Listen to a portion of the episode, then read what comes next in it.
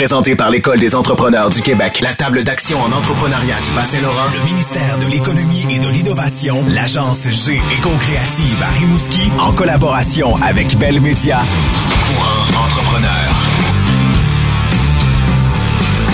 Dans l'avant-dernier épisode de la saison, on discute de changement de carrière avec Camille Tarien-Tremblay de Cam Construction à Saint-Léandre et Geneviève Dionne de l'agence G à Rimouski, accompagnée de Guillaume Savard de la microbrasserie Le Catch de Sainte-Flavie. Maintenant, voici Véronique Marie-Ève Gosselin et Jerry Castonguay.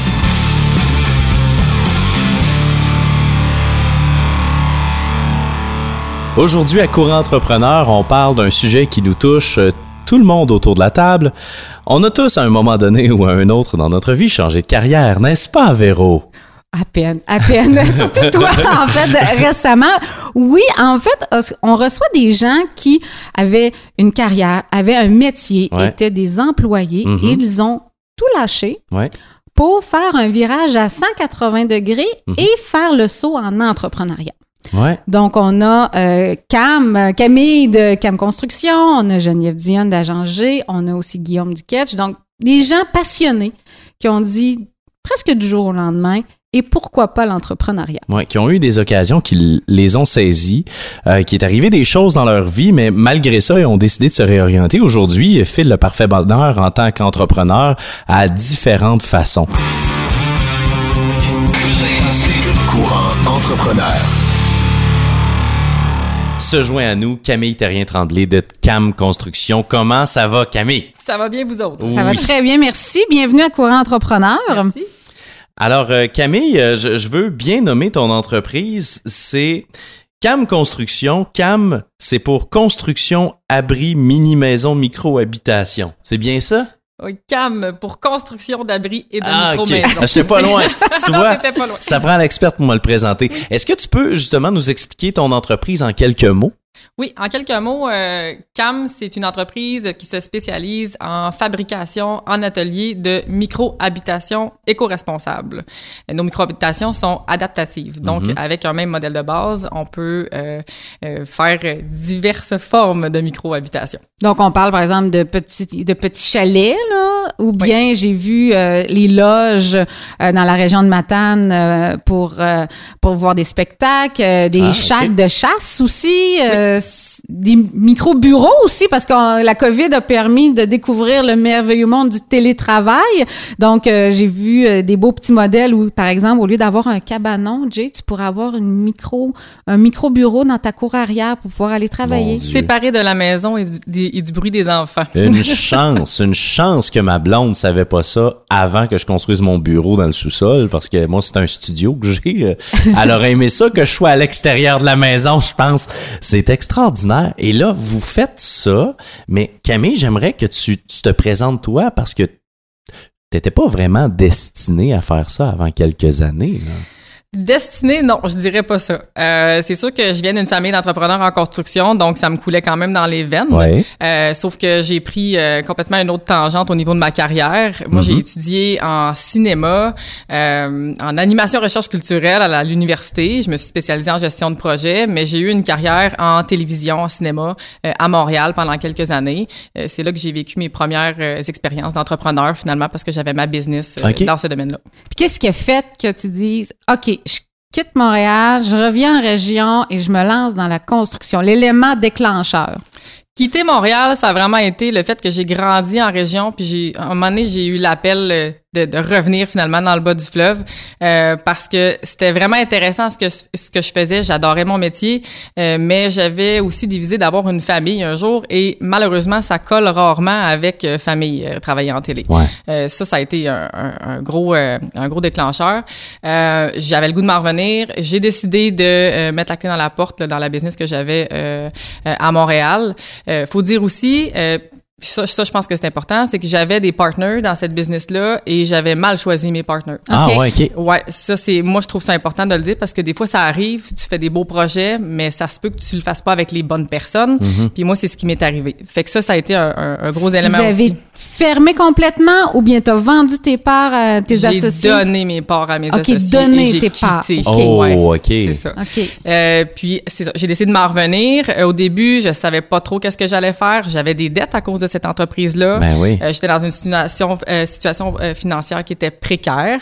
Euh, j'ai décidé de pas faire de, euh, de faillite personnelle euh, parce que je le savais que je voulais avoir une entreprise et que ça, et si tu fais une faillite personnelle, C'était difficile d'avoir du financement C'est beaucoup après. plus long, challengeant, puis Ouais. bon, ça fait une grosse tâche finalement à ton dossier.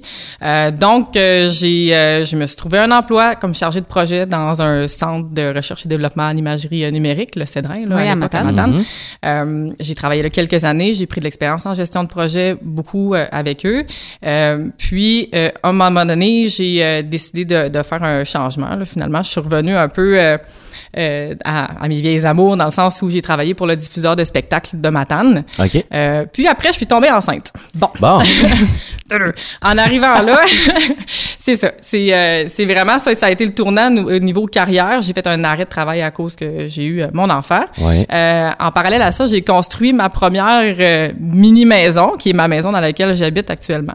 Ça, c'est là où j'ai pogné la piqûre vraiment de la construction de mini maison. OK. J'ai fait mon projet moi-même à l'aide de, de mon père et de mon oncle, là, qui étaient Qui sont dans le domaine. qui, eux, étaient dans le domaine.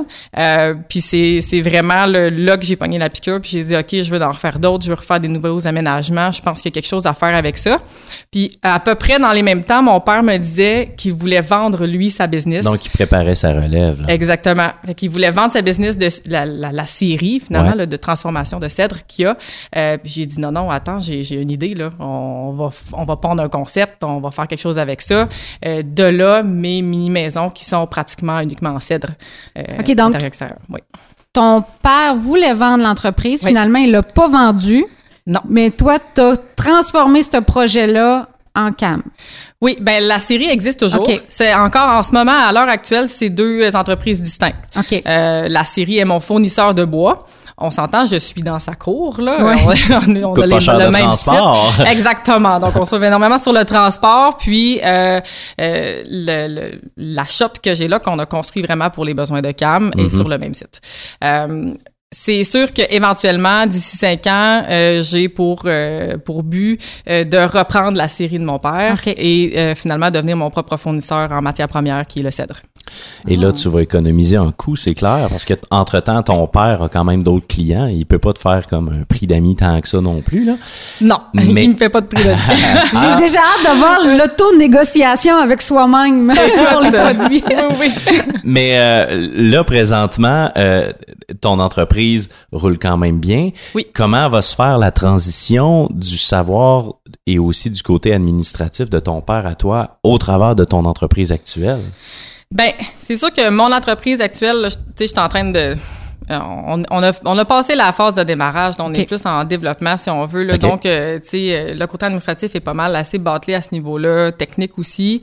Euh, pour ce qui est de la série, oui, c'est une autre entreprise, mais elle a plus l'ampleur qu'elle a, qu'elle a déjà eue. Il y a déjà eu 15 employés à la série de mon père. Euh, ça a déjà été beaucoup plus gros. On avait des, des clients aux États-Unis et tout ça. Je dis oh, mais c'est juste lui là. Puis là maintenant, ils sont seulement deux en société en, en En ACNC. commun. Puis euh, ils ont vraiment une petite production. Ils roulent pas l'hiver. OK. Je suis pas mal la plus grosse cliente, là, je dirais. Ah. Donc le transfert au niveau administratif est excessivement simple parce que je connais déjà les clients de mon de, de, de, de la série. Euh, c'est plus au niveau technique, être un scieur de cèdre à- avec les anciennes techniques. Là, on parle vraiment d'une grande scie là, qui marche sur un trois phases là, électrique. Ouais, ouais. Euh, c'est pas un moulin là, comme on va là, chez euh, Bob BSL, exemple, là, Non, que non, tout non, est automatisé. là, c'est là. pas ça. Là. Fait que ça, c'est le gros challenge pour moi en reprenant la série.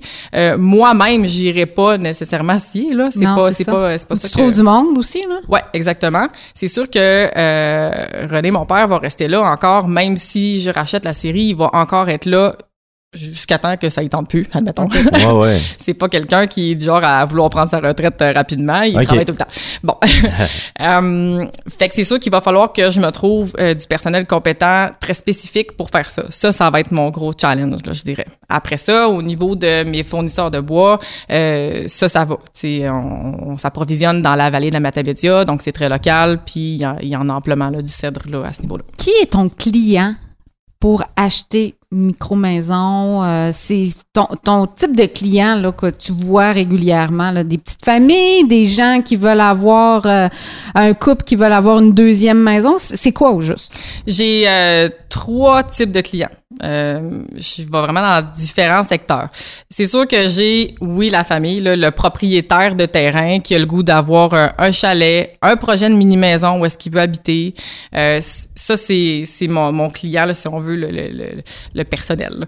Euh, après ça, euh, ma plus grosse clientèle, c'est au niveau du secteur touristique. Ah, ouais, OK. Ouais, ouais. C'est vraiment euh, des sites qui ont déjà de l'hébergement, qui euh, veulent euh, diversifier leur offre d'hébergement. Ça va être des campings, ça va être. Ouais, ouais, ouais. donc, c'est vraiment là, dans ce secteur-là là, que j'ai la plus grosse clientèle. Comme installer des cabines ou encore optimiser justement l'espace qu'ils ont, puis installer des affaires qui sont plus ou moins permanentes. là, C'est vraiment attrayant. Ouais, les cabines, les prêts à camper, là, c'est pas mal ça là, qui.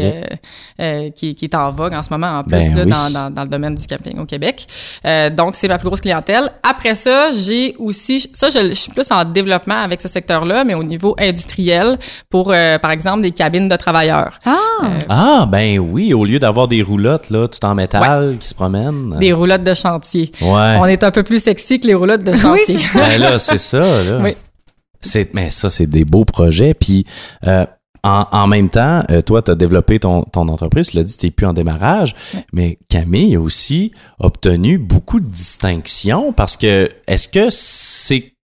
Pour quelle raison tu as reçu ces distinctions-là?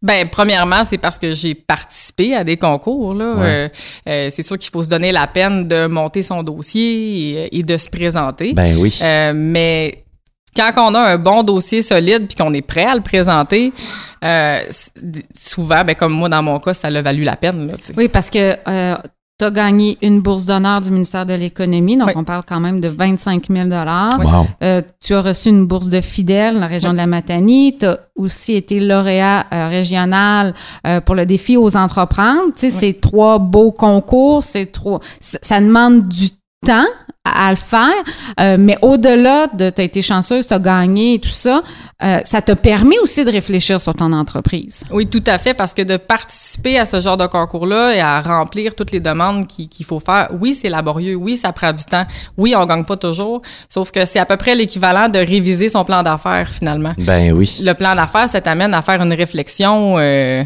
assez poussée là, de, de, de, de qu'est-ce que t'offres, de, de, de où tu t'en vas, au Puis niveau aussi, administratif et tout. Là. d'apprendre à vendre son entreprise. Parce que moi, la première fois que je t'ai rencontré, Oui. c'est en tant que membre du jury euh, pour les bourses d'honneur. Et euh, pour ceux qui connaissent pas ce, ce concours-là, c'est que tu, oui, tu déposes un questionnaire et tout ça, mais tu as aussi un pitch de vente à faire, euh, Tout à fait. chronométré et tout ça. Donc, euh, et moi, souvent, c'est c'est là que je vois la faiblesse de plusieurs entrepreneurs, c'est d'être capable de vendre son entreprise. Fait que ce genre de concours-là te permet de sortir un peu de ta zone de confort et d'apprendre à bien vendre ton entreprise. Parce que quand tu es obligé de faire un elevator pitch, qui est normalement un pitch de vente d'environ 90 secondes, faut que tu sois concis et être capable. Mais je suis certaine que dans la vie de tous les jours, quand tu rencontres des gens, maintenant, tu es capable de vendre cam sur le bout de tes doigts, là. On part la cassette, oui, effectivement. Ben, c'est ça, tu sais, c'est un exercice qui est laborieux à faire, là, particulièrement les, les pitchs de vente, mais euh, C'est payant à long au terme d'avoir ça. là. oui, ça, ça en fait partie. Et euh, tous ces beaux concours-là, avec ce financement-là que tu as eu, tu nous as parlé que tu avais eu des périodes un peu plus difficiles financièrement. Tu t'en es servi pour faire quoi avec ces, ces bourses-là? Le développement, acheter du nouveau matériel, des outils?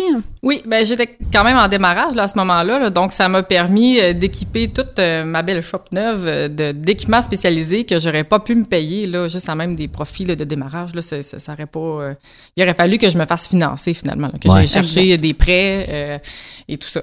Euh, donc ça m'a servi à ça, ça m'a servi aussi à développer un service que j'aurais pas pu nécessairement développer tout de suite si j'avais pas eu accès à, à ces, ces bourses là finalement. Euh, on fait un service de location de micro-habitation. On est pas mal, euh, je crois, les seuls, là, du moins dans l'Est, à faire ça, là, euh, dans l'Est du Québec. Euh, donc, euh, on loue euh, des micro-habitations, mais pas dans un terrain là, Non, que tu ça. viens... te- C'est pas comme c'est pas un camping, là. C'est, exemple, une entreprise touristique veut essayer mon produit pendant euh, l'été. Il me loue une, une habitation, euh, puis elle peut être en option d'achat. Puis là, à ce moment-là, si à la fin de l'été, la clientèle a bien répondu, ben il peut, euh, il peut l'acheter puis l'acquérir, là, finalement. Ça pourrait-tu être quelqu'un qui est en autoconstruction, admettons, qui a son terrain puis qui doit vendre, mais qui doit habiter où est-ce qu'il se construit? Ça, Tout à fait. ça pourrait être ça, par exemple. Oui, puis c'est le même principe aussi avec les loges. Euh, Je l'ai fait euh, un premier test avec Caméléon Matane euh, l'été passé, mais je m'en vais vers ça aussi. On va faire de la location de loges pour les festivals dans tout l'est du Québec. là. Parce que vous livrez ce que vous construisez à la grandeur du Québec. Oui, on est équipé pour livrer partout. C'est sûr que ça fait partie de mon concept de base. Je voulais pouvoir livrer les parce que c'est quelque chose qui est quand même coûteux et laborieux Ben pour le oui. client. Euh, donc, c'est pour ça que nos habitations, ils respectent les dimensions pour euh, le transport standard sur la route Ah. sans avoir besoin de permis de wide load ou euh, de faire De- des de- trajets. ouais, puis, c'est euh, ça. de s'embarquer dans ce genre de choses. C'est pour ça qu'on peut construire en atelier et aller livrer. Euh, c'est, c'est, ça fait vraiment partie de, de Puis mon en ce moment, on retrouve euh, des mini-maisons CAM où au Québec? Euh, Il y en a euh, à Gaspé, à Charlevoix, euh, dans, en Beauce. J'ai plusieurs euh, contrats qui s'en viennent dans le coin même des Laurentides. J'ai énormément Wow. de, dema- de- de demandes dans ce, dans, dans ce secteur-là. Puis bien entendu, dans la région de, de Matane, il y en a quelques-unes. Mais là, en termes de ressources humaines, ça représente combien d'emplois, ça? Là, on est rendu à cinq emplois à temps plein là, euh, en date d'aujourd'hui. Je prévois euh, créer au moins deux à trois autres emplois en 2022. Là, donc, euh, ça nous monterait à huit, huit personnes. Puis au niveau pénurie de main-d'œuvre, Ouais. la main-d'œuvre, euh, tu t'en sors comment?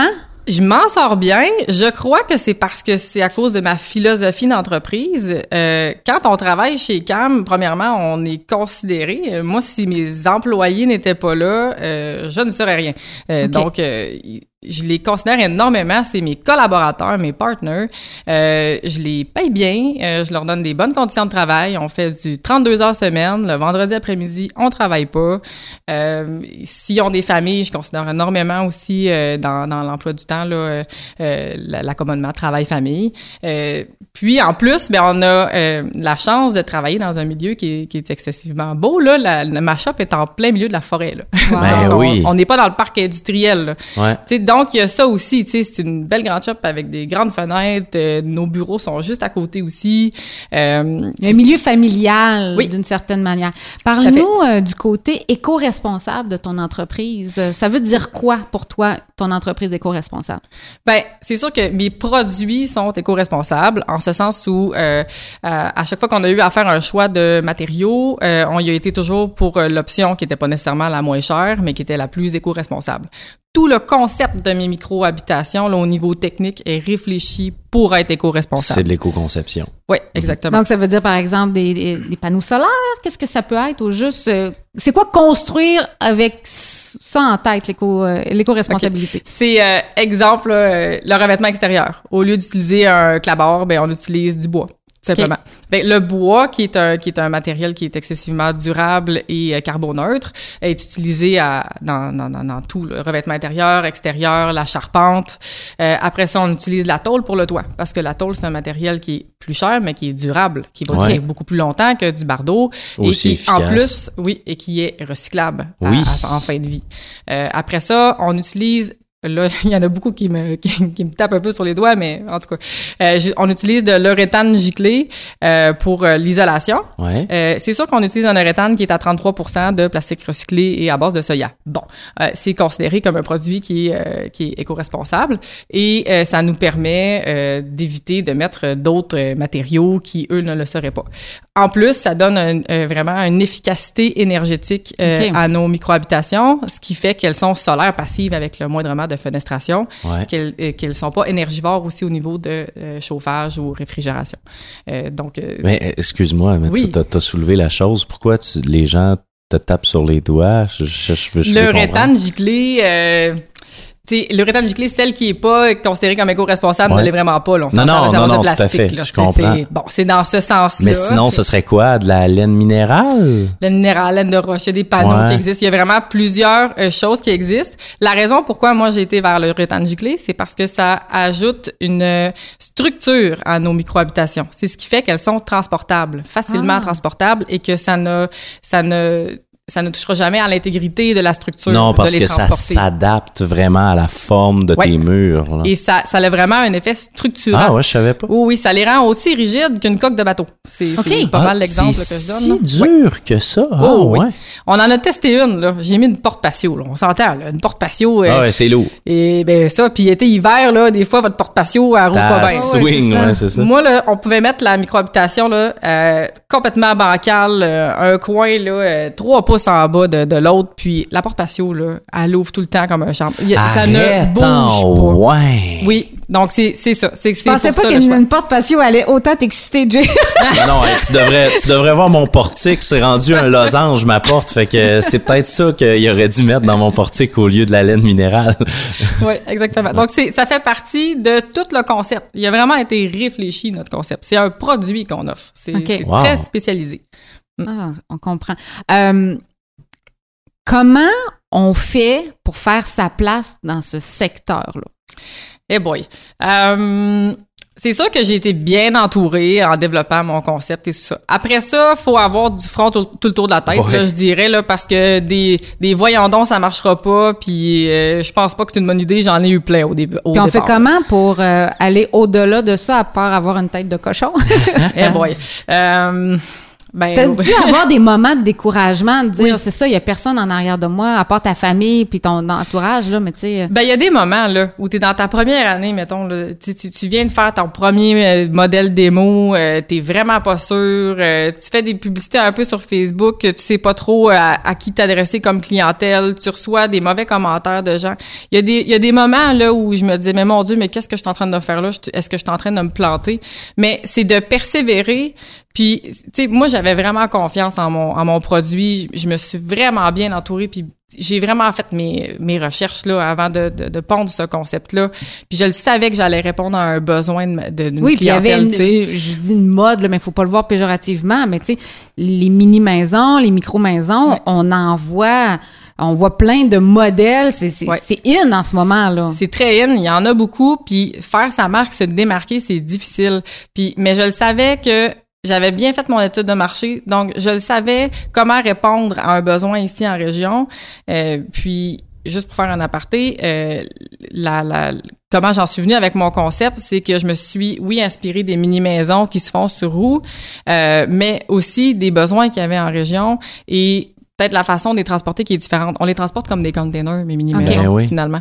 Euh, fait que je savais que je venais répondre à un besoin qui est intéressant, puis que je pouvais répondre à une clientèle diversifiée. Donc, je pensais pas me planter, même si euh, je le savais que dans un secteur, peut-être que j'aurais moins de ventes, comme dans le, tu sais, en industriel, j'ai j'ai moins de ventes là-dedans, mais j'en ai beaucoup plus dans le secteur touristique. Donc, je me suis pas, je n'ai pas mis mes œufs dans le même panier là finalement en faisant ça. Mais c'est certain qu'il y a eu des moments où j'ai, j'ai, j'ai vraiment là, j'étais, j'étais pas loin d'être à terre là. Tu sais, je ne savais pas oui. si ça allait fonctionner. Puis à, à- en déposant pour les bourses, euh, puis en finalement remportant ces bourses-là, ça m'a confirmé, euh, j'ai été confirmée par mes pairs finalement que je faisais la bonne chose, là, que, que oui, ok, ça marche ce que tu fais, puis continue, puis ça m'a vraiment donné la motivation là, finalement là, de, de continuer dans. Tu l'as mentionné, tu as été entreprise-là. entouré. Qui t'a entouré? Ben ça a été beaucoup ma famille là, je dirais. Euh, mon père, mon oncle, mon conjoint qui m'a vraiment soutenu là-dedans parce que tu sais comme je l'ai dit au début, euh, j'ai eu un bébé hein. Ben oui. Euh, Ouais, mon ouais, bébé ouais. avait quatre mois là quand j'ai démarré Cam Construction là, donc euh, c'est papa qui s'est occupé du bébé. là. Fait que tu sais euh, il y a, il y a vraiment aussi, ma famille a été euh, un très grand support là-dedans, mais j'ai aussi euh, de, de très bonnes connaissances à moi, de très bons amis qui sont aussi entrepreneurs, euh, que je pouvais prendre le téléphone, les appeler puis dire Hey, tu ferais quoi? Ou euh, à qui je parle pour ça? Puis Ouais, ouais. j'ai vraiment été énormément euh, appuyée par d'autres amis entrepreneurs finalement. Puis tu l'as dit d'entrée de jeu, avec une très belle ouverture, on, on t'en remercie. Tu as fait une première entreprise, ça s'est plus ou moins bien terminé, Oui. puis tout ça. Euh, tu as osé quand même repartir un projet. Là, on comprend, tu es seul maître à bord de ce projet-là. Tout à fait. Donc, tu as appris de ton ouais. mauvaise, mauvaise aventure et tout ça. Euh, mais de passer d'un projet en gang à un projet seul, tu es tout seul maître à bord, ça a beaucoup d'avantages, mais au niveau de la pression, tu es, tout seul, une chance de ta famille pour t'aider là-dedans. Oui, parce que oui, c'est beaucoup de pression être, être seul en entreprise. Euh, ça a ses avantages, mais ses inconvénients aussi, parce que à un moment donné, euh, euh, si les autres sont pas là autour, ben t'es tout seul avec Ben toi-même. oui. Puis tu sais, on s'entend là, on a dit que je, je crée de l'emploi, mais ces emplois-là, euh, faut que je continue là. C'est sur ta- c'est tes sur mes épaules. là. Moi, des j'ai familles. J'ai des familles qui comptent sur moi en ce moment, puis s'ils ont plus leur emploi, ben on s'entend, c'est bon. Ça se termine. Ça se Ouais, termine. ouais, c'est ça. Donc, euh, c'est sûr que cette pression-là, euh, elle peut être euh, assez difficile à supporter, euh, mais je me verrais pas faire quoi que ce soit d'autre dans la vie, moi, Wow. sérieusement. Je, je ne peux qu'être entrepreneur. Si un jour ça fonctionne plus, Cam Construction, je vais en partir une autre business parce que j'aime ça. Je, je, je, je carbure au défi, puis je carbure un peu à la pression aussi, là, tu sais. T'as a pas le choix que ça fonctionne, là. il faut que ça marche. Ouais. Puis je suis quelqu'un qui est tout le temps euh, très optimiste en ce sens où un problème, je le vois pas comme un problème, je le vois comme une solution à trouver pour régler le problème. Fait que j'ai cette approche là qui me permet de faire ça aussi, puis de passer à travers. Puis euh, la- oui, On te souhaite que t'aies pas à, à mettre Cam Construction sur pause non, ou l'arrêter. On te souhaite que ce soit un autre projet puis que ton entreprise roule puis Oui. que tu continues de croître. Visiblement, ça va être la chose avec la série de ton papa. Oui. Si, en terminant, tu avais à donner un conseil à une entrepreneur ou un entrepreneur qui est en démarrage ou qui, qui branle dans manche, qui sait pas trop, ce serait quoi? Parce que toi, tu as quand même démarré deux entreprises. Ce serait quoi ton conseil à cette personne-là? Ben, ça serait de pas faire les choses à moitié. Fonce, fais-le ton projet et, mets tout ton temps que tu peux mettre sur ce projet-là. Prends-toi pas une job à temps partiel à côté. Trouve le moyen d'aller chercher, exemple, un soutien au travail autonome ou une petite subvention pour t'aider à te démarrer. Mais vraiment, concentre-toi sur ton projet puis, euh, puis, puis fonce dedans. Si tu crois à ton idée puis que tu es passionné, il y a, il y a vraiment énormément de chances que ça fonctionne, ce que tu vas faire. Là. La passion n'est pas un problème pour Camille, mesdames, messieurs. Non. Merci beaucoup, Camille. Bon succès. Merci à vous autres.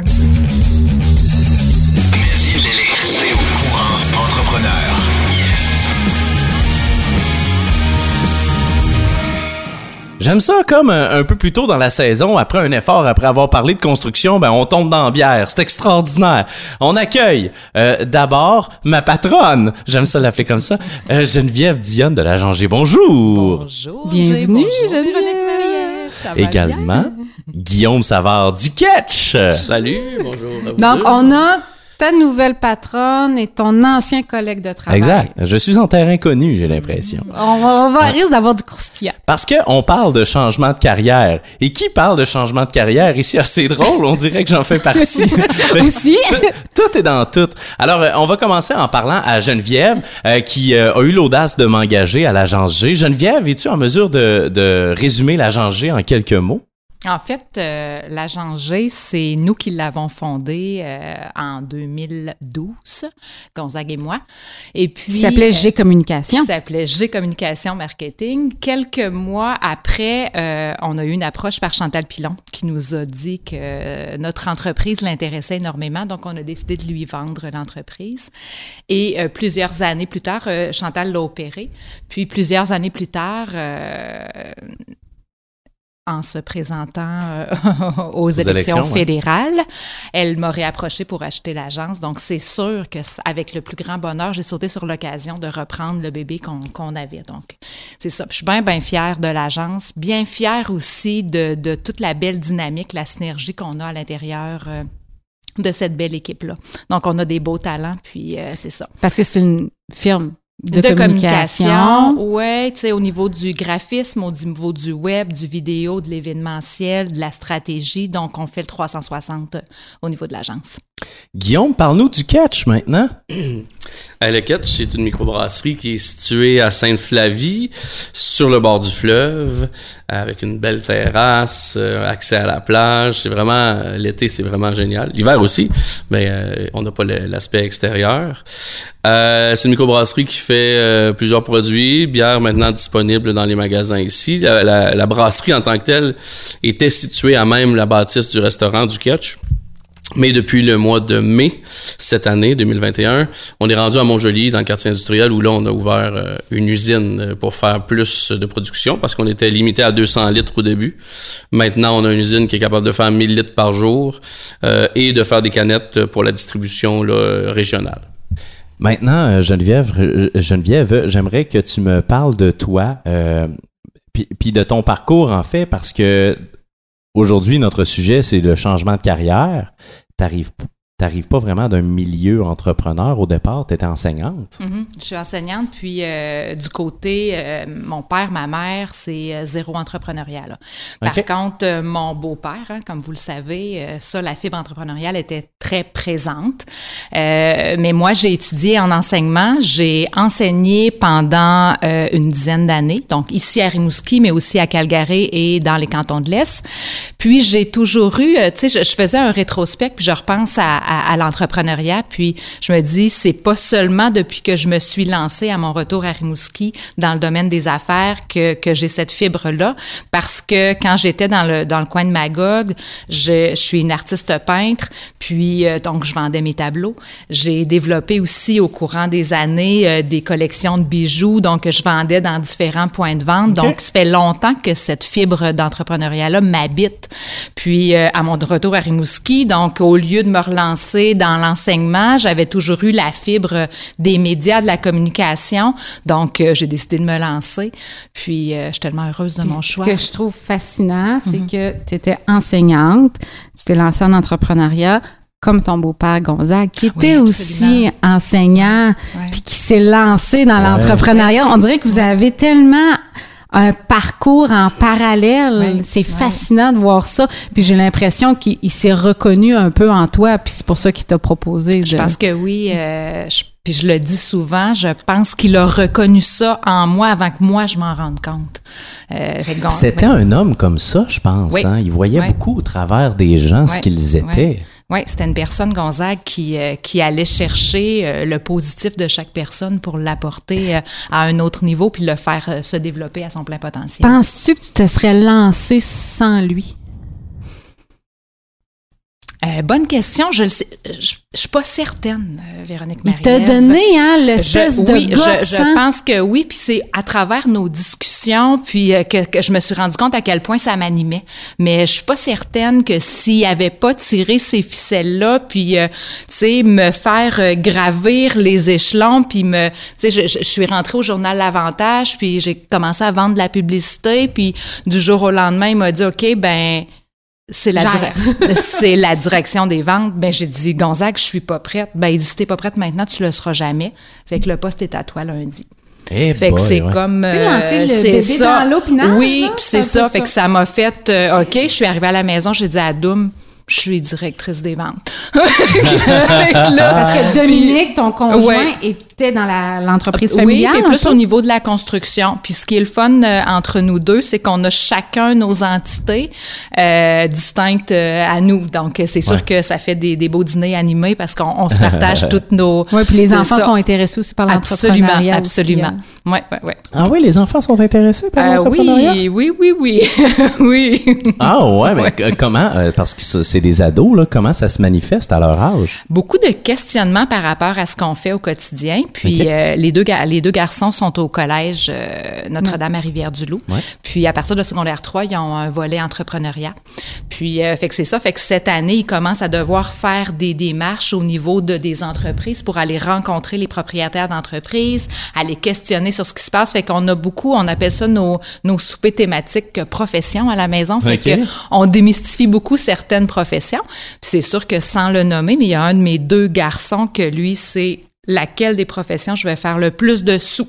Oui, si je me rappelle quand tu m'as raconté ça, j'ai trouvé ça Fait vraiment que là, on cute. a sorti sur, euh, sur Internet les professions qui sont les plus rémunérées. Puis, dans, le- je pense que le deuxième, c'était anesthésiste. Là, il dit anesthésiste, mais qu'est-ce que c'est? Ben là, j'ai dit quand tu te vas te faire opérer, tu te fais donner des piqûres. Fait que tu donnes juste une piqûre, t'es bien payé. Ouais, mais c'est attends ça, un peu. moi. T'as la vie du monde entre tes doigts. Ouais, fait que mais- c'est ça. Fait que c'est beaucoup à travers des questionnements, Jay, qu'on Ah, a, ouais. euh, qu'on a cute. des discussions de, de ça. Puis, euh, c'est Maintenant, euh, Guillaume, toi, tu as un parcours qui ne laissait pas vraiment présager l'entrepreneuriat parce qu'on a travaillé ensemble de nombreuses années à la radio. Euh, que- que- comment c'est placé les pions pour que ça mène vers l'entrepreneuriat? Écoute, euh, en fait, c'est- arrivé tout à fait par hasard. Là. Bon, moi, j'ai étudié à Cité collégiale en radiodiffusion. Je suis sorti de là. Fait un 14 ans ici à Rimouski chez Astral Bell Media. Puis finalement, bon, ben, on sait ce que c'est Bell Media. C'est souvent une grosse compagnie, ça coupe beaucoup. Fait que je suis passé dans le tordeur un moment donné. Fait que j'ai perdu mon emploi. Puis euh, là, j'étais à la maison. Je savais pas trop quoi faire. Tu sais, je voulais pas déménager non plus. J'aurais pu me trouver un autre job comme animateur à Drummond, Chicoutimi. Mais tu avais Gatineau. fondé ta famille ici, ta blonde avait un emploi. Ma blonde est enseignante, on sait comment c'est compliqué euh, se trouver, euh, devenir permanent. euh, Ouais. Et là, elle, elle était permanente, donc elle avait son poste. Ouais. Là, j'ai dit non, on peut pas partir d'ici, fait que je vais trouver autre chose. Mais ça me, ça me tentait pas nécessairement d'aller travailler dans, une, dans un bureau ou quoi que ce soit. Fait Mais que, entre-temps, tu vendais, t'achetais et tu revendais des jeux Exact, vidéo. j'avais une petite business sur Internet. C'est ça, euh, comme par hasard, je- j'avais découvert qu'il y avait vraiment un bel engouement pour les jeux rétro. Donc, euh, je- à ce moment-là, les gens s'en débarrassaient pour une bouchée Rétro de pain. gaming. Exactement. je me rappelle. Puis, euh, moi, je, me rendais compte que sur eBay, certains collectionneurs étaient prêts à payer très cher pour certains jeux. Fait que moi, je me disais, hey, je vais, je vais en trouver, je vais les revendre. Puis j'ai vécu là-dessus trois ans, facile. Chez nous, je travaillais à la maison, je prenais des photos de mes jeux, je les vendais, euh, je les shippais. Tu sais, j'étais rendu chum avec tout le monde au bureau de poste.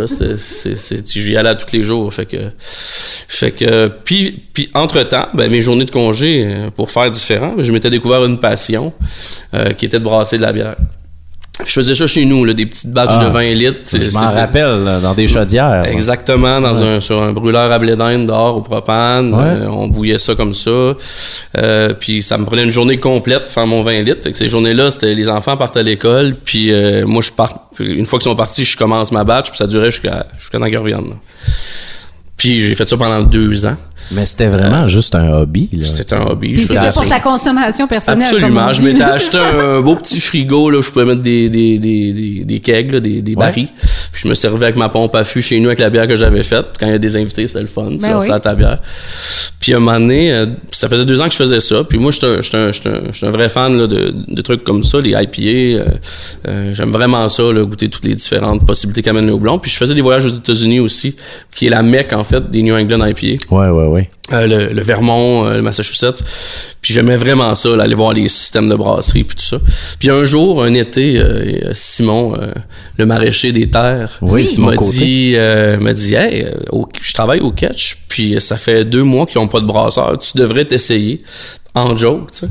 Là, j'ai dit, ah, si on pas personne, tu sais, je pourrais peut-être aller les aider. J'ai, j'ai pas de job, tu sais, je suis chez nous, je pourrais comme faire les deux, à temps partiel, euh, brasser, puis puis finalement, euh, c'est ça, j'ai rencontré Jean-François Fortin, j'ai fait goûter mes bières, j'ai trouvé ça très bon. Puis j'ai dit, moi, je suis capable de faire de la bonne bière, mais montre-moi comment la faire sur ton gros kit de 200 litres que, je connais absolument pas. T'avais pas de formation là-dedans. J'avais rien. là. là. J'avais deux ans là, de il y a Michel Babin qui m'a beaucoup appris là, sur comment faire de la bière.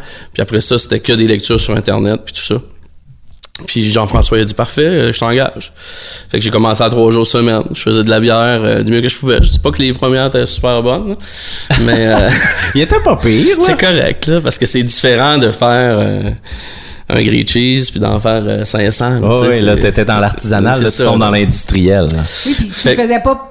Tu le faisais pour d'autres, pas juste Exact, pour c'est tes pas juste amis, moi. tes chums, là, Puis il y avait de l'argent en jeu aussi. Ben C'est-à-dire oui. que moi, si je ma- manquais ma batch, je perdais quoi à 50 piastres? Ouais, c'est ça. Tandis que là, c'était plus dans les 5, 6, 700, 800 piastres la batch. Fait que j'étais un petit stress quand même de manquer quelque chose. Mais bon, fait que là, ça fait deux ans que, que je suis là. Fait qu'au total, ça fait quatre ans que, que je brasse. T'as commencé employé en tant que brasseur. Absolument, c'est ça. Qu'est-ce qui s'est passé pour que tu deviennes actionnaire? Ben, tu sais, au début, euh, quand JF et chacun de notre côté, on était comme euh, pas sur nos gardes, mais tu sais, c'est un guess. là. Lui, il m'engage. Moi, je m'en vais travailler d'une place que je sais pas si je vais aimer ça. Ouais, ouais. C'est beau faire de la bière comme hobby, mais peut-être qu'en faire tous les jours, c'est pas le fun. Bref, on était tous les deux, là, euh, on essaie, tu sais. Ouais, ouais. Puis finalement, bon, après un an, je me suis dit, c'est, c'est- je, je veux faire ça, je veux faire partie du catch, je veux faire partie de l'entreprise. Fait que Jeff a dit, c'est- ça donne bien. On avait réservé une place sur le CA pour un brasseur qui voulait investir aussi dans l'actionnariat. Donc, j'ai acheté des actions euh, du catch. Euh, de catégorie A, puis là maintenant ben, je, je- je suis actionnaire comme les je pense qu'on est huit euh, au total là-dedans. là. Puis, euh, dis-moi si tu veux pas aller sur ce terrain-là, mais t'avais déjà de l'expérience en actionnariat, puis ça s'était Ouais. pas super bien passé. Ben, écoute, j'étais plus jeune aussi. Là. Je me rappelle dans le temps là, que le Rhino avait été racheté par un autre groupe d'actionnaires. Ouais, ouais, J'avais été invité à acheter des actions, puis ça m'intéressait. Puis c'était vraiment intéressant comme projet, mais ça, bon, ça a pas viré comme euh, comme ça a dû. Euh, puis aussi peut-être qu'à l'époque que je connaissais pas euh, la, la, la différence entre des actions A et des actions euh, B. Là. OK. Donc des actions non votantes, si on veut. Ouais, ouais, ouais.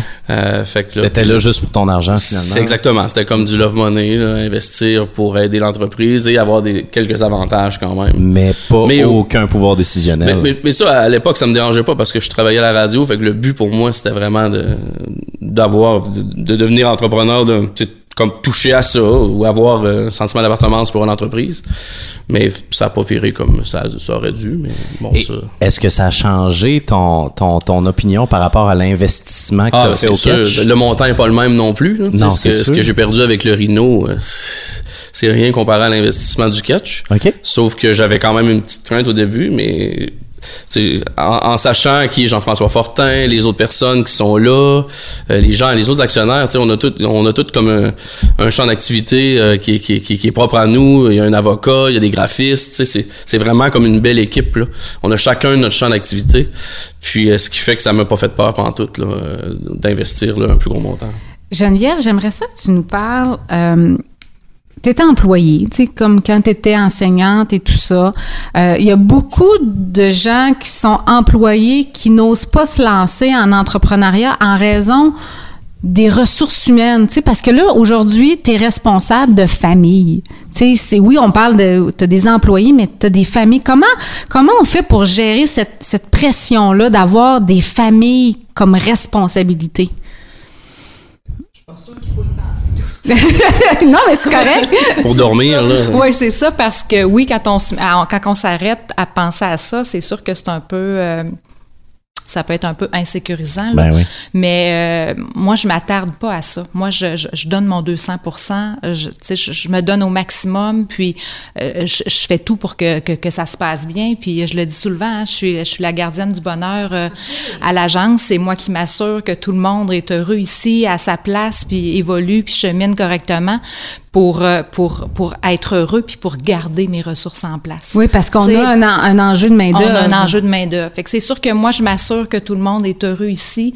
Fait que euh, si je suis capable de garder ma gang, ben c'est sûr que puis qu'on a une gang positive, dynamique, ben ça se rayonne dans le milieu. Ça fait en sorte que les gens veulent travailler avec nous. Ça amène de la business ici. Puis ça fait que l'entreprise, ben euh, continue à rayonner puis grandit Puis toujours. Je pense qu'une de tes grandes qualités, c'est ton humilité aussi. Tu sais, tu vas chercher de l'aide quand c'est Oui, nécessaire. Tu suis absolument. énormément de formations. Absolument. Euh, tu t'es fait coacher, tout Oui. ça. Qu'est-ce qu'est-ce que ça t'apporte de passer du temps?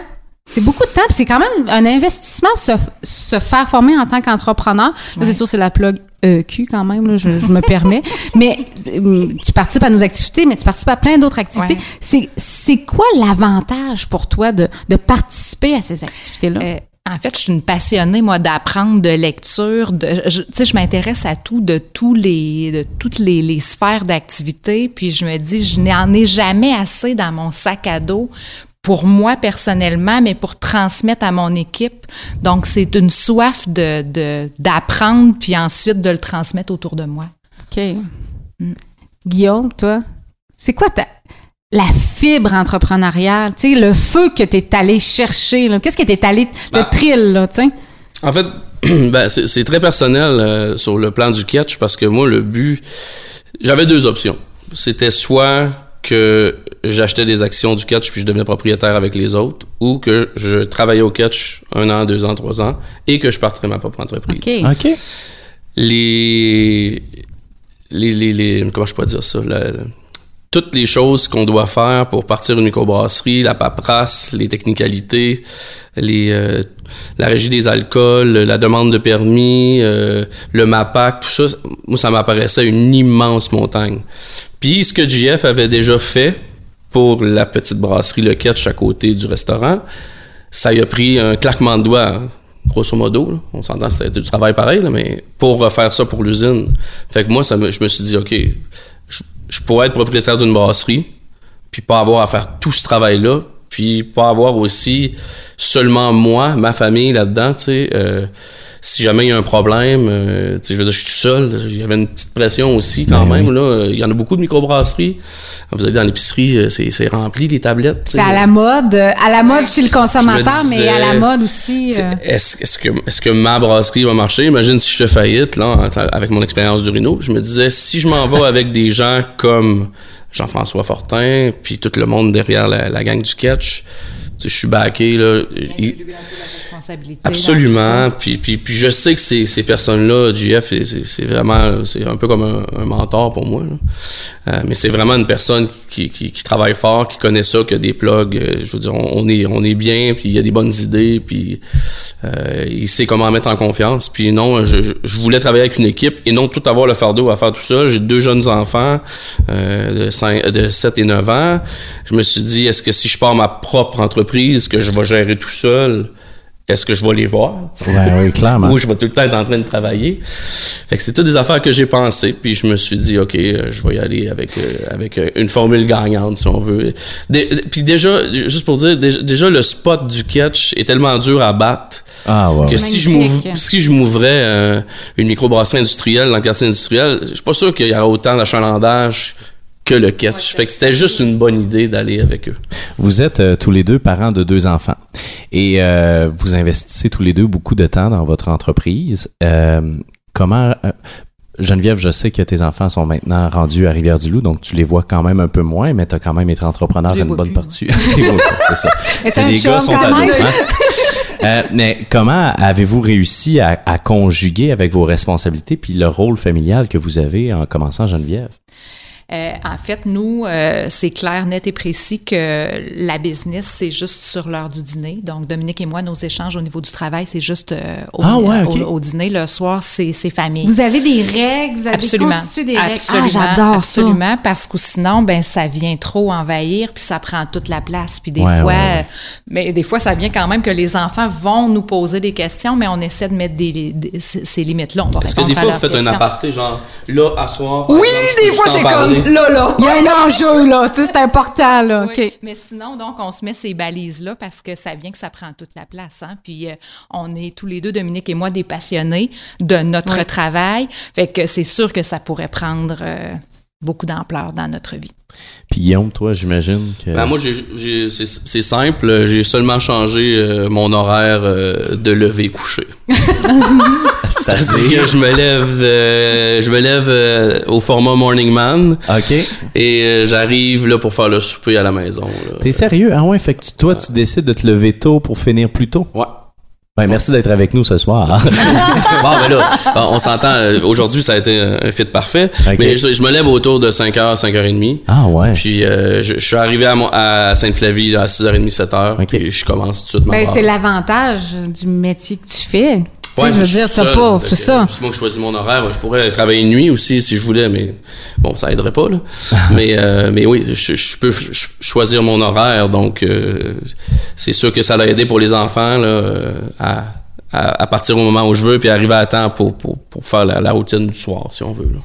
Mais euh, je me, moi, je me pose une question, puis euh, je On me la pose à tout le monde, là, mais est-ce que l'entrepreneuriat a un peu évolué aussi Tellement. avec les nouveaux entrepreneurs qui ont des familles? Ah, clairement. Parce que euh, je pense pas que, puis je fais tout le temps- toujours référence à Gonzague, mais c'est- tu sais, c'est c'est- c'est- c'est celui C'est que j'ai hein? cô- côtoyé le plus. euh, puis, mais lui, c'était ça sa vie.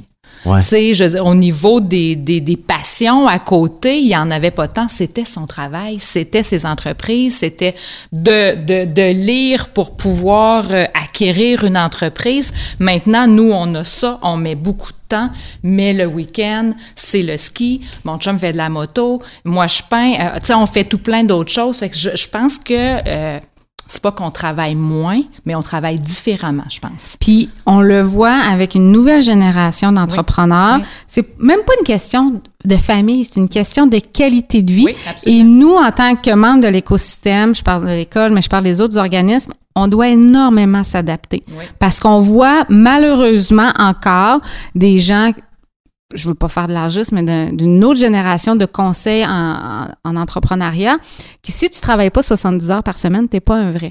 Et pourtant. Et pourtant. Fait que tu as raison de dire, puis je dirais que c'est une qualité de vie entrepreneuriale, c'est une qualité de vie personnelle Oui. qu'on voit beaucoup. On le voit, avant, on voyait ça beaucoup chez la femme entrepreneur, Oui. et de plus en plus, on le voit chez l'homme entrepreneur. Fait que ça, c'est le fun de voir ça. Puis tranquillement, pas vite, les autres générations d'entrepreneurs s'adaptent aussi parce qu'ils sont, Oui. ils se disent, on n'est pas si niaiseux que ça. Oui.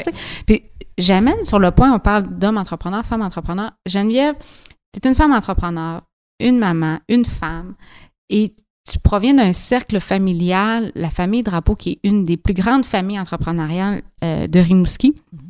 C'est quand même une pression pour toi? Quand même, tu sais, Euh, oui. une pression positive. Ah, il n'y avait pas Euh, pensé jusqu'à présent, là. Non, ben oui, oui, en fait, je la ressens plus maintenant. euh, OK, tant. tu l'as senti. Euh, ben,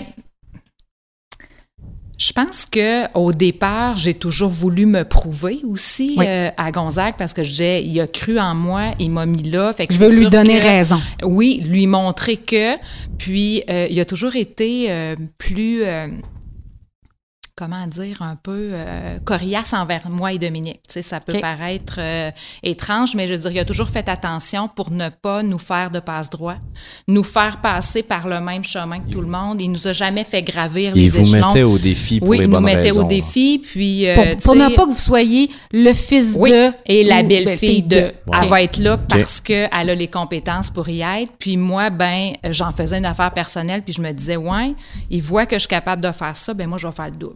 Fait que, tu sais, je me suis comme tout le temps. Hey, ça devait euh, être quand même dur. oui, à tout le temps ça, euh, euh, challengeant. Puis, euh, en rétrospect, quand je regarde ça, là, je me dis, je me suis donné moi-même la vie dure. C'est pas lui qui m'a demandé ça. C'est moi qui me suis imposé ça. Puis, tu sais, un bout de temps, je me suis dit, euh, je m'en allais pas mal vite d'un mur. tu sais, j'allais. Oh, ouais. Moi, je pense que, tu sais, la, la COVID, ça a été salutaire pour moi parce que ça m'a fait un frein, puis ça m'a fait prendre le temps de, de me déposer, puis de, réfléchir vers où je, je m'enlignais parce que c'était toujours plus, puis toujours plus, puis toujours plus. À un moment donné, euh, c'est pas soutenable. Là. c'est ça. À quel prix, puis c'est ça. On parle, euh, notre sujet d'aujourd'hui, c'est le changement de carrière. J'ai le goût de vous demander à, à chacun, est-ce que ça arrive des fois dans votre vie d'entrepreneur que vous vous ennuyez de votre carrière d'avant? Mettons Geneviève. L'enseignement, tu t'ennuies-tu de ça des fois? C'est drôle parce que je me suis fait poser la question. C'est pas toi qui m'as posé la question Ouais. l'autre soir au Je recycle des vieilles questions de bar. Ça, il y avait... Hey, c'est quoi je t'avais une c'est quoi je t'avais dit? Tu devrais t'en rappeler.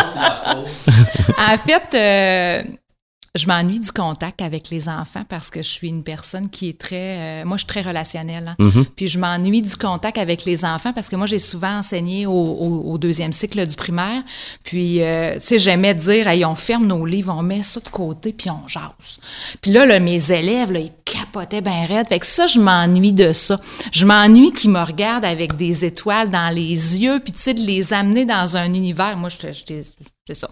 Fait que euh, ça, je m'ennuie de ça. Est-ce que je retournerai en enseignement? Non. Sûrement pas dans le contexte qu'on vit en ce moment. en Non, c'est ça. Puis, mais euh, une charge de cours, juste pour Ouais. dire, euh, oui, éventuellement, oui. C'est ça. Je ferme pas Ah, la porte à rien.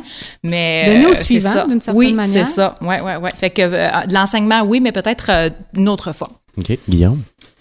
Euh, ben c'est sûr qu'en écoutant là, euh, la radio le matin, j'ai une demi-heure de route à faire. euh, je vous connais toutes, euh, comme quand tu étais animateur. Oui, jadis. Jadis. Maintenant, je suis retourné vers mes amis Mathieu et Stéphanie, euh, qui- j'ai été collègue aussi pendant 14 ans.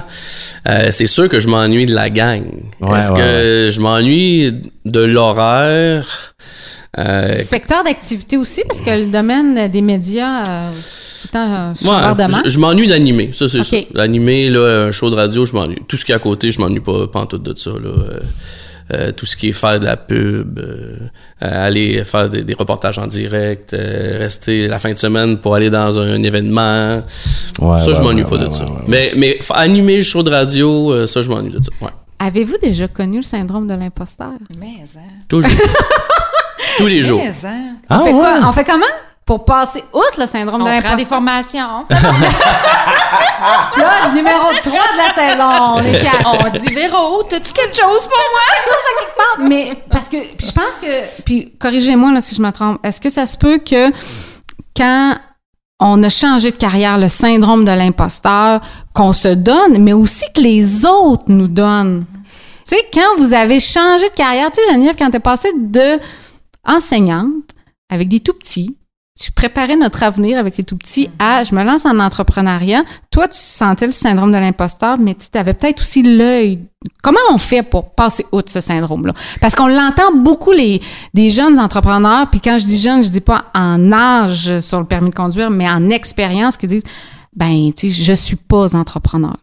Tu sais, je suis quelqu'un en affaires, je suis propriétaire de business, mais je ne suis pas entrepreneur. On fait quoi avec ça? Donnez-moi des trucs pour leur dire de passer outre. Étouffe-toi pas, Jay. Euh, écoute, euh, je, sais- je sais pas. Ben, est-ce que tu le vis quotidiennement, Ah ouais, mais ce syndrome-là? En fait, c'est quand, on va dans, dans des congrès, des trucs comme ça, euh, moi, je- en fait, la seule affaire, c'est que moi, moi, j'ai pas de formation. Il y en a beaucoup dans, dans le milieu de la, de la bra- brassicole qui ont pas de formation. Sauf que moi, j'ai vraiment pas de formation. j'ai- j'ai- J'ai j'ai- j'ai deux ans d'expérience, puis je run une usine tout seul. Ouais, ouais. Euh, J'arrive dans un congrès de microbrasserie où les gens euh, sont hyper techniques, connaissent toutes, euh, des, des choses que je connais absolument pas, mais je réussis quand même à faire de la bonne bière pareil. Fait que c'est Ben, juste de le faire, comment? finalement. Tu te présentes comment, Guillaume? Ben oui, brasseur au catch, euh, je leur dis comme ça, sauf que mais ils savent pas mon background. Ben, mais en même temps, quand mais, tu mais dis... moi, je le sais. T'arrives pas en disant, c'est- je suis brasseur, je connais rien. mais, mais t'imagines la différence? ben oui, c'est ça. tu dis, Guillaume, je suis brasseur versus Guillaume, je suis entrepreneur dans le domaine de la bière. Le, le niveau est différent, La, là. la- ben, la Ouais, différence, ouais, c'est sûr qu'il y a une différence, mais dans, dans un cas comme ci, il y a beaucoup d'entrepreneurs de la bière qui n'ont pas brasseur. C'est c'est juste que. Ouais, Il y en avait beaucoup euh, au Congrès de Québec. euh, Donc, brasseur et entrepreneur. Faut Ouais, qu'on t'habitue à Ouais, dire ça. C'est ça. Toi, Geneviève, tu te présentes comment? Euh, mais tu sais, si je reviens à- au conseil que tu dis Oui. de donner, je pense que c'est de se faire confiance à. Tu sais, c'est peut-être euh, peut-être basique ce que je vais dire là, mais c'était moi qui ressentais ça. Puis c'est drôle parce que ce que mes collègues enseignantes me disaient, c'est on l'a tout le temps su. Ah, on oui? le savait, c'était clair que Ah, tu sais, t'allais être ouais. dans le monde des affaires. Puis là, je me disais, ah ouais. Tu sais, fait que c'est pour ça que Par je ta drive, Ouais, par c'est ta, en ta plein gestion ça, de classe, plein à la limite, là? C'est en plein ça. Fait que je me dis, moi, je me faisais moins confiance que le rayonnement que j'avais puis ce que je dégageais. C'est très féminin, hein? Oui. Caroline Mais de t'as jamais vu des élèves vendre du stock pour leur voyage étudiant que dans les classes à Geneviève, par exemple? Du Ça, chocolat. là, c'est- Ah, ça, hey, j'aime ça. Ça faisait peur. Mais Ouais, fait que c'est peut-être, ouais. ce que vous dites, dans le fond, c'est juste de le faire, finalement. Puis ça Ouais. va bâtir votre confiance en soi, euh, ultimement. Tu sais, puis moi, j'écoute parler Guillaume, puis j'entends sa passion. Ouais. Puis, tu sais, moi, je m'entends parler, puis je me dis, tu sais, je suis une passionnée. Je suis une passionnée de tout, là, Ah tu ouais. je- Puis encore, j'ai d'autres projets entrepreneuriels, puis je suis tellement énervée de ce qui s'en vient. On a-tu le droit de le savoir? Fait que... Ça Elle veut même pas nous en parler à nous autres. non, ça. Euh, fait que Non, mais l'alcool, passion. il nous reste de la Ouais, bière à c'est quelque ça. part? Hey, Guillaume, sort la bière. On va Euh, finir par le savoir. Je pense que c'est, tu sais, c'est la passion. Tu sais, c'est de, de suivre notre passion. Puis si nous, on est convaincus, puis on, on- on met le cœur à ce qu'on veut faire. Mais là, je reviens à ma question. Oui. Geneviève, tu te présentes comment? Geneviève Dionne, agent G, Geneviève Dionne, propriétaire. Euh, je Entrepreneur. OK. Ouais. T'es-tu capable de dire Geneviève Dionne, entrepreneur? Eh non. C'est fou, hein? Je l'ai dit, c'est la meilleure saison qu'on a. On fait beaucoup de, de psychologie. On est allé de le faire sur, Toi coucher sur un tu fais sofa. beaucoup de lecture. Oui, hein, je sais. Fait que moi, je vais gratter. Mais, Mais, mais t'as raison. Peut-être, peut je peux répondre. Oui, c'est un peu, c'est un peu niaiseux, mais peut-être parce que ça en dit pas assez.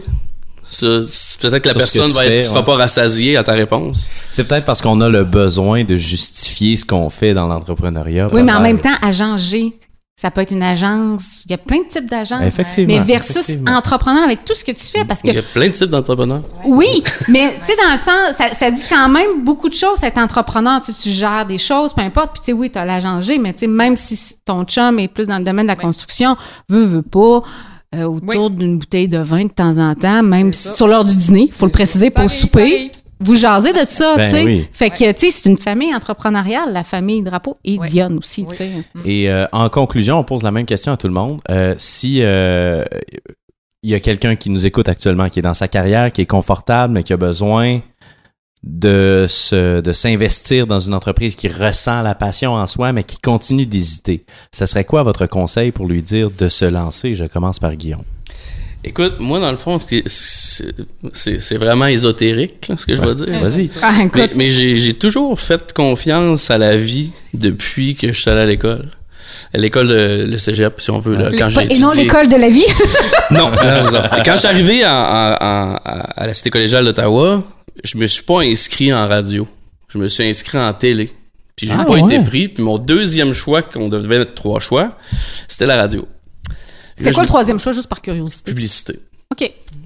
Fait que là, euh, j'ai dit, bon, ben, je vais faire de la radio. Puis, tu sais, j'étais un jeune, jeune homme de 17 ans. Euh, j'étais un Tu petit- muais. J'étais un petit punk. Ouais, ouais. Je m'en allais faire une émission de punk rock. Là. Mhm. Oh. Mais quand je suis arrivé là, ben, j'ai, ren- j'ai rentré dans mes bottines assez rapidement. parce que c'était pas mal plus strict que je pensais. Ben oui. Puis finalement, j'ai aimé ça. Ça m'a, ça appris euh, plein, de choses, euh, plein de choses, euh, surtout à être très rigoureux euh, dans, ce dans le travail, puisque j'étais pas pantoute quand je suis arrivé là. Puis finalement, j'ai fini euh, quand même ça. Euh, puis j'ai fait de ma passion, j'ai fait de ce que j'avais étudié ma passion. J'aimais vraiment ça, tout, tout le long que j'ai fait de la radio, adoré ça. Mais tu sais, tu découvres dans la vie d'autres passions. Puis finalement, c'est ça que tu fais comme job principal et tu le fais pour toi parce que tu es entrepreneur pour ta compagnie, j'ai pas vraiment l'impression de travailler. Fait que Ouais. si les gens sont bien confortables là à la maison, ils ont une bonne job, sont heureux, mais ils aimeraient faire autre chose, moi je pense que tu dois te diriger dans une passion parce que si tu changes un travail pour un travail, ça change rien. Et si tu t'en vas quelque part, exemple, toi tu, tu tripes sur la peinture, ben si tu décides finalement de faire des tableaux et de les vendre et de vivre de ça, tu n'auras pas l'impression de travailler. C'est vrai. En peinture à numéro, Jay. Euh, non, là, Non, changé- c'est plus les murs. J'ai changé de carrière une fois, ça va être correct pour l'instant. Geneviève, toi? Euh, moi, le- ce que je dirais, c'est que la vie, c'est maintenant. Dans le sens que si tu as une idée, si tu as quelque chose, si tu as une idée que tu veux entreprendre puis mettre de l'avant, ben ça te donne quoi d'attendre un an? Quelqu'un d'autre va, va la prendre, l'idée, puis va la mettre de l'avant, puis va, faire. Ouais. Fait que c'est maintenant. Tu as le goût de quelque chose, suis ton cœur, vas-y. Va te chercher des, de l'aide autour. L'École des entrepreneurs est là. Euh, Il y a tellement de ressources qu'on. Plug numéro 4. Yes. Il y a tellement de choses qu'on peut aller se chercher d'aide pour bien s'entourer, puis avancer, puis, puis vivre de notre passion. Fait que moi, je, je dis que la vie, c'est maintenant. C'est pas d'attendre, ouais, ça devrait-tu, puis d'être trop hésitant. Il faut se lancer des fois. Ben, en conclusion, euh, je vous remercie. C'est parfait. Guillaume, qu'est-ce qu'on buvait ce, ce soir? Ce soir, on buvait la première de la série Doc, qui sont des New England IPA. Alors, euh, c'est une euh, New England IPA avec le houblon Citra exclusivement et à 6,5% d'alcool. C'est Ben, excellent. Je vous remercie. C'était extraordinaire. C'était une belle rencontre. Puis euh, merci de vous être prêté au jeu de cours entrepreneur. Merci. Merci. Courant entrepreneur.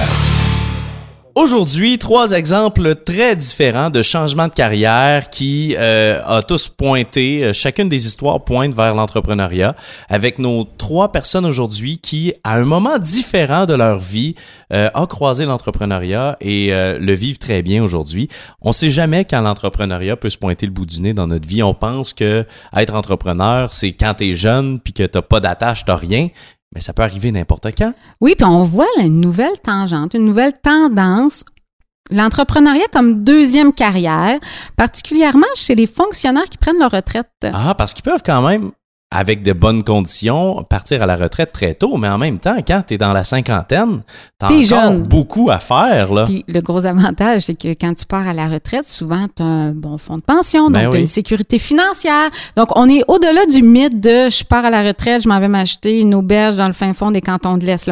On voit vraiment une nouvelle génération de- d'entrepreneurs qui ont euh, de l'expérience de vie, des compétences très L'entrepreneuriat aux cheveux gris, là, Ouais. on, on peut appeler ça de cette façon-là. Et nous, en tant que membres de l'écosystème, nous devons nous adapter aussi à ça. Ouais. On a un travail à faire parce qu'entre autres, la majorité des concours entrepreneuriaux, il faut avoir 35 ans et moins, des choses vrai, comme hein? ça. Ouais. Mm. Donc, on parle de jeunes entrepreneurs, mais tu sais, ces jeunes entrepreneurs en expérience. Ils sont peut-être pas si jeunes sur leur permis de conduire. Voilà. Mm. Donc, euh, c'est une belle tangente qu'on voit. Donc, ça va peut-être donner un coup de main à la relève Oui, d'entreprise. clairement. Puis Oui. on s'entend là avec la pénurie de main-d'œuvre qu'on a présentement, les départs à la retraite sont un enjeu. Mais si ces gens continuent de contribuer à la société de de différentes façons et en, en- en favorisant l'emploi puis la productivité, alors tant mieux. Aujourd'hui, à Véro Bouquin, on va parler d'ailleurs euh, d'une entrepreneur. On n'est pas là pour juger de l'issue de l'entreprise, mais on est là pour parler du parcours de l'entrepreneur. Oui, une entrepreneur qui a connu un virage de carrière, qui a commencé comme mannequin, Mhm. comme comédienne, Ouais. comme chanteuse et après ça comme créatrice de bijoux. Tu sais de qui je parle? Caroline Néron. Caroline Néron avec son livre Néron Inc. La force de l'épreuve, donc qui nous raconte avec une grande ouverture euh, son histoire. Je vous recommande d'ailleurs d'aller sur la page Facebook de l'École des entrepreneurs du Québec. Ma collègue Stéphanie Bergot a eu la chance d'interviewer Caroline Néron dans le cadre de la Journée internationale des femmes. Elle nous a parlé de son parcours, de ses difficultés, euh, elle en tant que femme versus euh, des hommes banquiers, par exemple. Ben oui. Donc, c'est un enjeu quand même. là. Si, euh, parce qu'on sait que vous êtes des, des élèves modèles, là, vous avez lu euh, la suggestion de Vérou Bouquin de l'épisode 4 de cette saison-ci de, de Cours Entrepreneur, ben, c'est euh, la même autrice que la biographie Je suis tombé deux fois de Louis Garneau. Oui, donc Valérie Lesage, qui est euh, une personne, une sommité en matière euh, Mm. d'entrepreneuriat à l'école de Beauce et tout ça. Donc, voilà. Et la suite, c'est notre dernier épisode déjà. Entrepreneur.